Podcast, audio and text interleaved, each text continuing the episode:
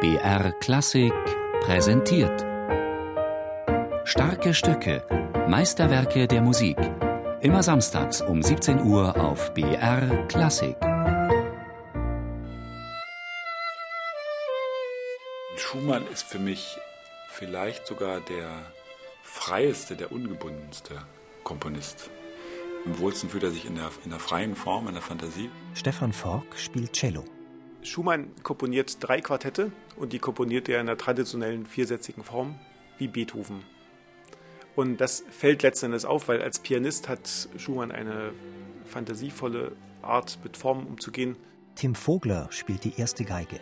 Es gibt ja Aufzeichnungen, aus denen hervorgeht, dass Clara ihm das gar nicht so richtig zugetraut hat, Quartette zu schreiben. Quartetten willst du schreiben? Kannst du das überhaupt? Frank Reinecke spielt die zweite Geige. Auf jeden Fall ist da eine ganz neue Art von Glück auch irgendwie zu spüren bei ihm oder eine neue Inspiration. Und die setzt er dann eben um.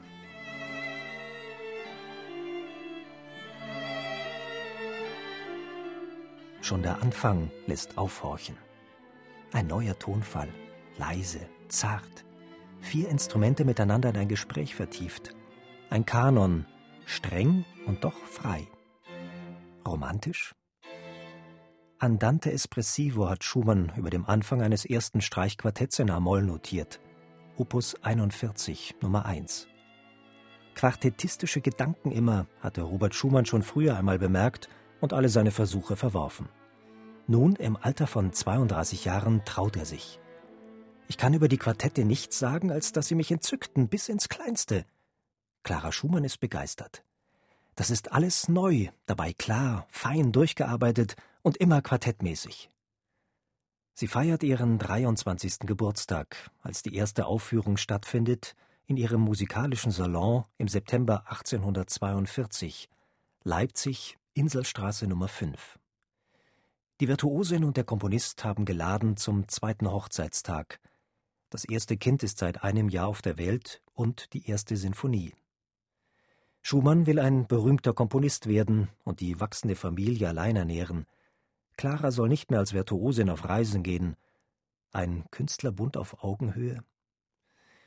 Im Sommer hat er das Paar Streichquartette studiert, Haydn und Mozart und Beethoven. Dann komponiert Schumann in kürzester Zeit drei Werke. Schwärmtage und Nächte. Clara schwärzt seinen Eintrag im gemeinsamen Ehetagebuch. Schumann verfällt in Alkoholexzesse wie zu Studentenzeiten. Ein Schatten fällt auf das Idyll und verliert sich wieder. Ein neuer Ton. Floristan und Eusebius, die beiden Seelen des Robert S., verstricken sich im ersten Satz des Quartetts nach der Einleitung in A-Moll.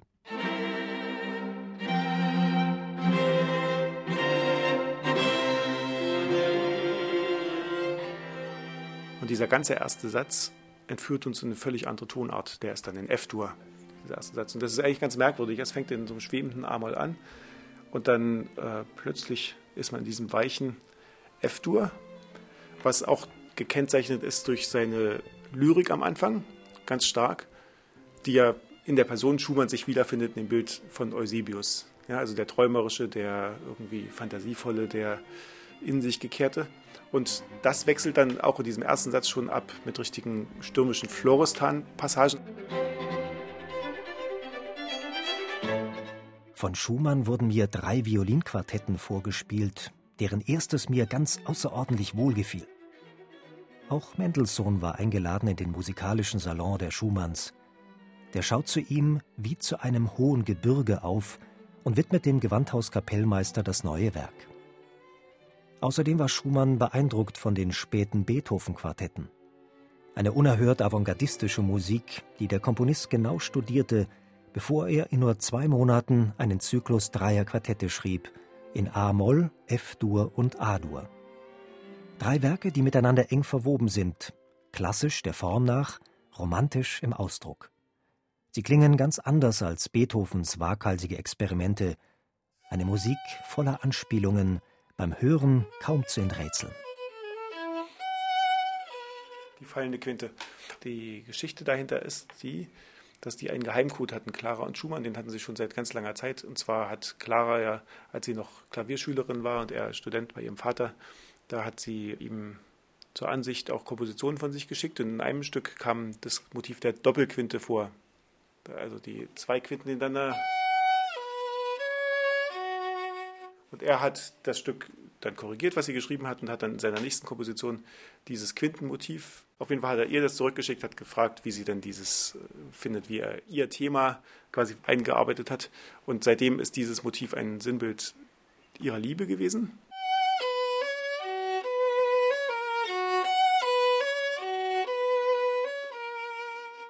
Und interessant ist, in diesem A-Moll-Quartett gibt es auch Anklang an diese Quinte. Und zwar in der Umkehrung. Was ist die Umkehrung von der Quinte? Das ist die Quarte, ja? Klingende Liebesbriefe, verschlüsselten Botschaften gleich.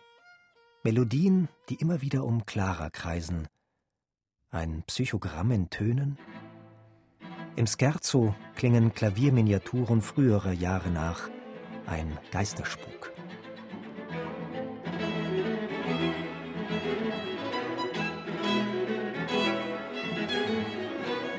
Meine Quartette haben durch den Tod Mendelssohns, dem sie gewidmet sind, besondere Bedeutung wiedergewonnen.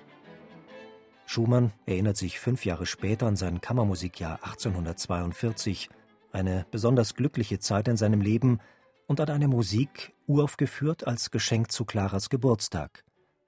Ich betrachte sie immer noch als mein bestes Werk der frühen Zeit. Der Anfang ist richtig verwegen, ja, und man, man braucht so einen, auch wenn man das spielt, dann muss man sich innerlich ein bisschen verwegen machen, weil es geht wirklich über rasante technische Klippen. Vor dem Satz habe ich immer Angst. es gibt, gibt Stellen, die bleiben einfach eine Herausforderung. Weil das, das Tempo, was er auch haben will, ist affenartig schnell. Der Haken überall. Also so ein, so ein Unruheherd nochmal zusätzlich. Das ist wie so ein nervöses Rennpferd. Und dieser Rhythmus, dieser Dam, Dam, Dim, dicke, dicke, dicke, dicke, dicke, dicke, dicke, Dim, der kommt in verschiedenen Formen und trägt eigentlich durch den ganzen Satz. Am Schluss des Satzes gibt es dann plötzlich einen Dudelsack. Ein Einbruch. Ein Einbruch, ja, also einen totalen Halt. Und dann kommt dieses. So ein wirklicher stille Moment. Und dann ein Kehr aus, ein Rausschmeißer und dann ist das Stück vorbei.